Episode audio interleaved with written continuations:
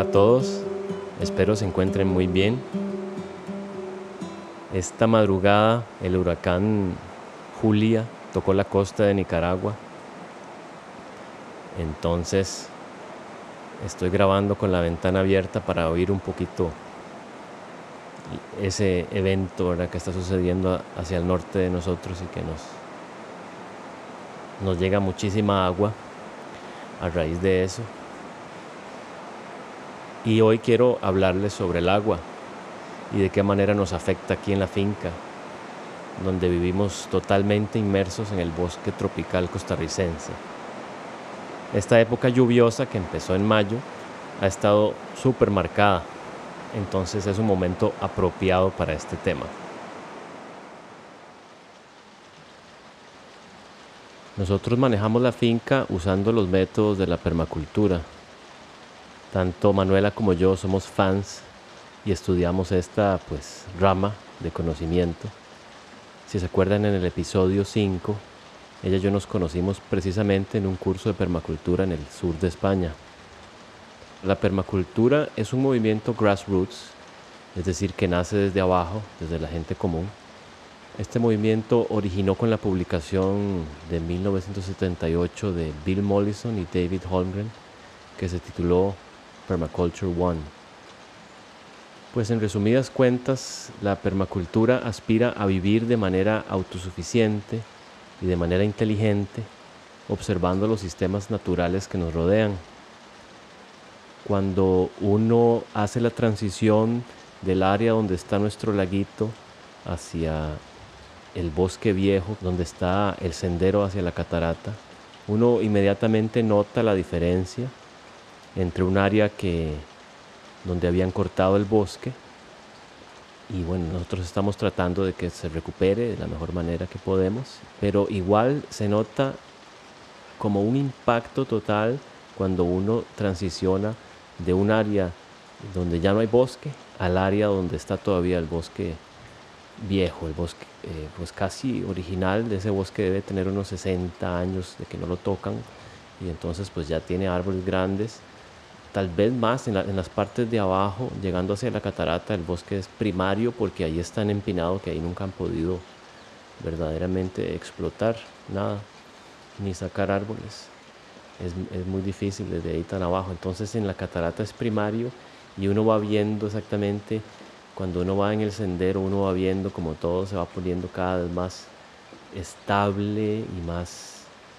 Eh, agradable también, por ejemplo, si en las áreas de afuera hace calor, en el bosque está más fresco, si afuera está haciendo frío, en el bosque está más cálido.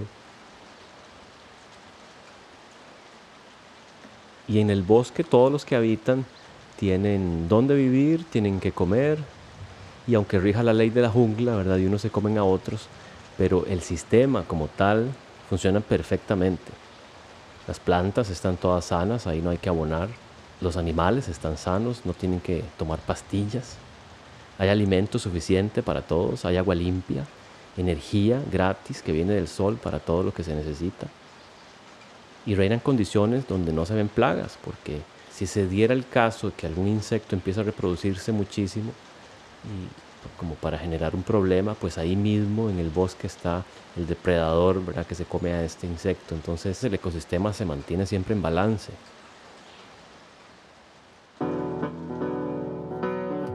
En permacultura se trata entonces de observar los ecosistemas naturales y de ver por qué es que funcionan tan bien, cuáles son los factores clave para que las cosas funcionen y se den de esa manera natural. La permacultura se pone en práctica con el diseño de sistemas inteligentes que van desde el diseño de la casa con el método constructivo adecuado hasta el abastecimiento de utilidades como agua y electricidad. Y todos esos diseños se optimizan para ser eficientes con los recursos que sean justamente necesarios y no más materiales, por ejemplo, que ya tenemos y que ya están cerca, ¿verdad? que no hay que traerlos, por dar un ejemplo. Y pues la comida también, súper importante. Eh, aquí se come una comida totalmente sana, eh, farm to table, sin recurrir a alimentos procesados o agroquímicos. La comida del súper se produce casi en su totalidad eh, en monocultivos, que son pues estos campos gigantescos de una sola cosa, ¿verdad? Que uno ve toda la montaña de, de, una sola planta y, eso pues a lo que se presta es para plagas, entonces por eso hay que usar plaguicidas, herbicidas y todo lo que termina con sidas, ¿verdad? Entonces eso, eso no es bonito, uno entra a un cultivo de esos y, y es un ambiente feo, no está estable. Nuestra comida crece en un jardín donde hay mariposas y abejas polinizando las frutas, donde hay colibríes y ardillas y tucanes, donde hay que tener suficientes bananos para compartirlo con los monos. Eso es belleza que también nutre el alma.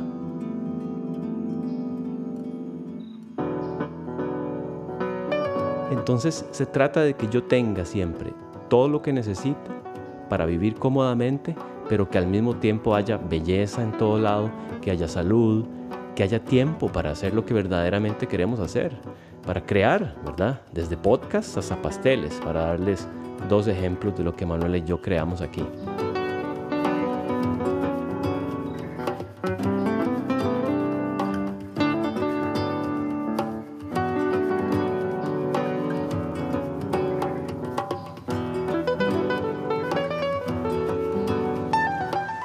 Eso Mollison habla de hammock time, de que en la permacultura se trata de optimizar el tiempo que yo pueda estar en la hamaca.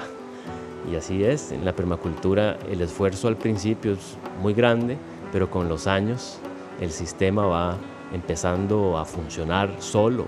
Por ejemplo, en la permacultura se trata mucho de, de alimentos que crecen en árboles, porque son perennes, ¿verdad? Quiere decir que año tras año dan fruta y, dan solos, no hay que estarlos resembrando cada año. Entonces se trata mucho de esas soluciones de diseño inteligente para hacernos la vida más saludable, más hermosa y de una manera permanente. Y por eso se llama permacultura, porque es la, la capacidad de podernos sostener como cultura en una manera permanente. Porque en la permacultura se trata del bienestar tanto del ser humano como del entorno que nos acoge en este hermoso planeta.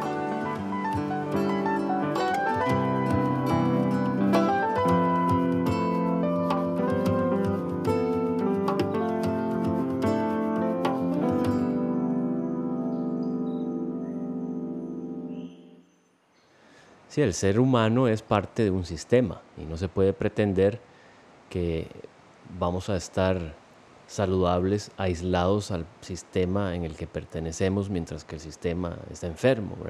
no, sé, no sé a quién se le ocurrió que eso podía funcionar así. Bueno, y de vuelta al tema del agua, una de mis responsabilidades en la finca es la de ser el guardián del agua. Y es porque tenemos una relación de polos opuestos con el agua, porque en la época lluviosa es demasiado el agua y en la época seca falta, es muy poca.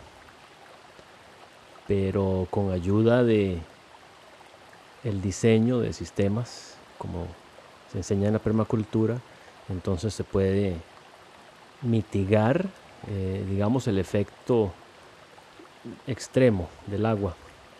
En la época de lluvia, el agua empieza a hacer erosión porque empieza a querer bajar por el punto de menor resistencia. Y eso lo que empieza a hacer es surcos ¿verdad? En, la tierra por el constante fluir del agua que va desgastando. Entonces la solución se llama swales, que es como un sistema de canales que uno construye paralelo a la curva de nivel. No perfectamente paralelo, pero con, un, con una pendiente muy suave. Y esto lo que logra es bajarle la velocidad al agua que está pasando por, por la finca. Y con solo bajarle la velocidad al agua, pues entonces ya no existe la erosión, ya no ocurre erosión. Entonces tenemos un sistema de suelos que hay que estarlo manteniendo porque tiende a acumular sedimento. Y entonces, pero con las primeras lluvias hay que estar simplemente por ahí, estar presente para quitar los escombros con la misma ayuda del agua que está empezando a, fluir a través de la finca. Bueno, otro de los beneficios de los swales es que entonces esa agua que antes entraba y salía rapidísimo, disparada por la finca, causando erosión, no se estaba aprovechando lo suficiente. El agua es un recurso muy valioso y hay que tratar de que el paso del agua por la propiedad de uno tarde la mayor cantidad de tiempo para poder aprovecharla lo, mejor posible antes de que salga de la propiedad. Entonces los swales cumplen una doble función. Por un lado nos están protegiendo de la erosión y por el otro lado están permitiendo que el agua permee hacia adentro para que sature más la montaña completa ¿verdad? Y, y entonces permanezca más nutriendo ¿verdad? todos los árboles y plantas que están creciendo en la montaña. Y para contrarrestar la falta de agua en la época seca, lo que se hace es que tenemos una serie de tanques dispersos por la finca y los alimentamos con agua que viene de una quebrada que está no tan lejos de acá y entonces por medio de, una, de un poliducto, de una manguera, traemos agua de la quebrada que baja por, por gravedad. Entonces ahí lo que hubo que hacer es medir la altitud, este, calcular un poco la fricción del agua que pasa por la manguera y calcular qué, cuántos metros hacia arriba teníamos que ir a poner la toma. Y funciona muy bien, tenemos agua gratis, tenemos agua natural que para regar está perfectamente en buen estado. Ya para tomar usamos otra agua que tenemos que también es de acá, que es un agua de manantial que viene ya por dentro de la montaña, ya viene filtrada. Esa sí la usamos para tomar, pero para regar el agua de la quebrada es más que suficiente y nos llena como 5.000 litros de tanques que tenemos dispersos. Entonces, en el verano lo que hacemos es simplemente regar. Me encanta regar en el verano porque mantenemos todas las áreas verdes, llenas de, de vida, de color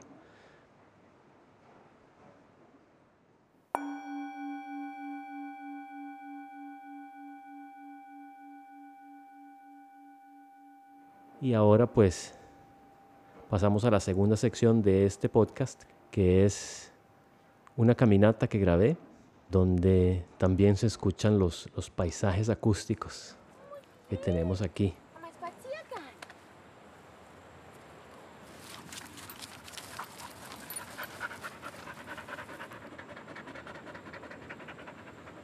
India?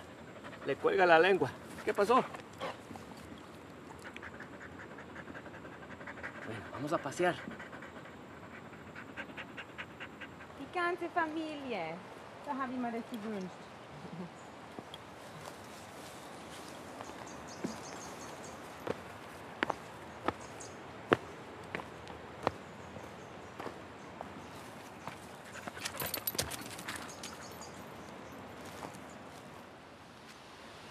Esta época lluviosa ha estado muy severa y por todo lado se oye agua cayendo.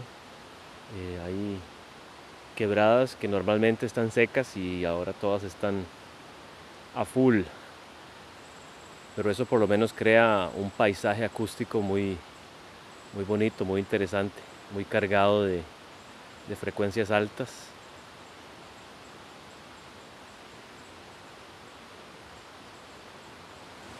Este aquí, por ejemplo, es un riachuelo del que sacamos el agua para regar, que normalmente apenas es pues, un, un poquito de agua, suficiente, digamos.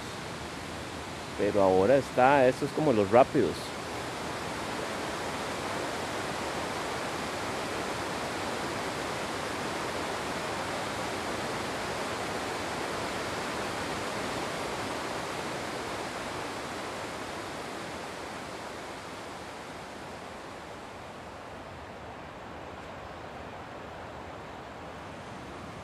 Me encuentro en el lounge de Jungle Hub, que es debajo de un guachipelín de unos 100 años de edad. Y aquí la vista es lindísima porque se ve el laguito atrás y se ven unos árboles, unos guásimos también enormes y lindísimos. Y se ve la pared verde de atrás, la montaña boscosa de, de Jungle Hop que siempre tenemos para disfrutar. Esa montaña está hacia el norte y para nosotros representa algo muy importante también porque cuando un bosque está así de completo, ¿verdad? así de primario, entonces la diversidad está completa. Lo que corresponde en ese tipo de bosque, todo está presente y viviendo en armonía. Entonces esa es una energía increíble de tantos seres vivos que habitan, digamos, ese, ese pedazo de, de tierra y cuando uno lo ve de frente, así que tiene que ver hacia arriba, De, una, de una montaña tan empinada y tan cerca, entonces se siente.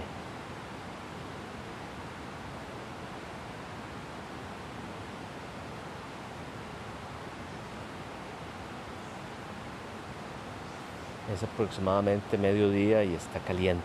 Entonces se escucha bastante silencio porque los animales también se están queriendo guarecer en alguna sombra y estar quietos.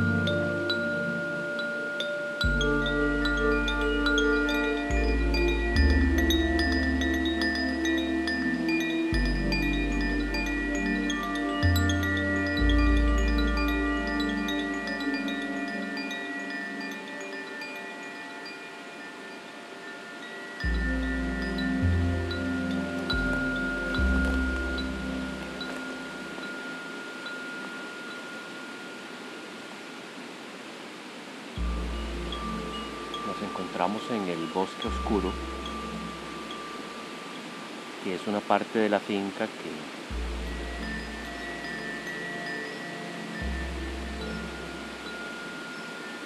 tira su pendiente hacia el norte, entonces casi nunca pega el sol. Y aquí en el Dark Forest, que le decimos en inglés, crece, crecen otras especies es bonito entrar aquí porque siempre está fresco. Y además ahora con tanta lluvia se hizo como una nueva cascada pequeña, bastante alta, con un hilito de agua bastante considerable. Entonces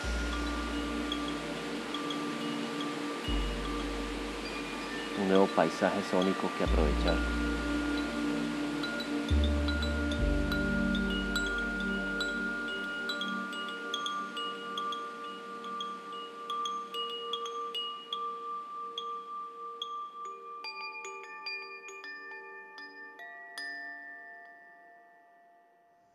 Muchas gracias por escuchar.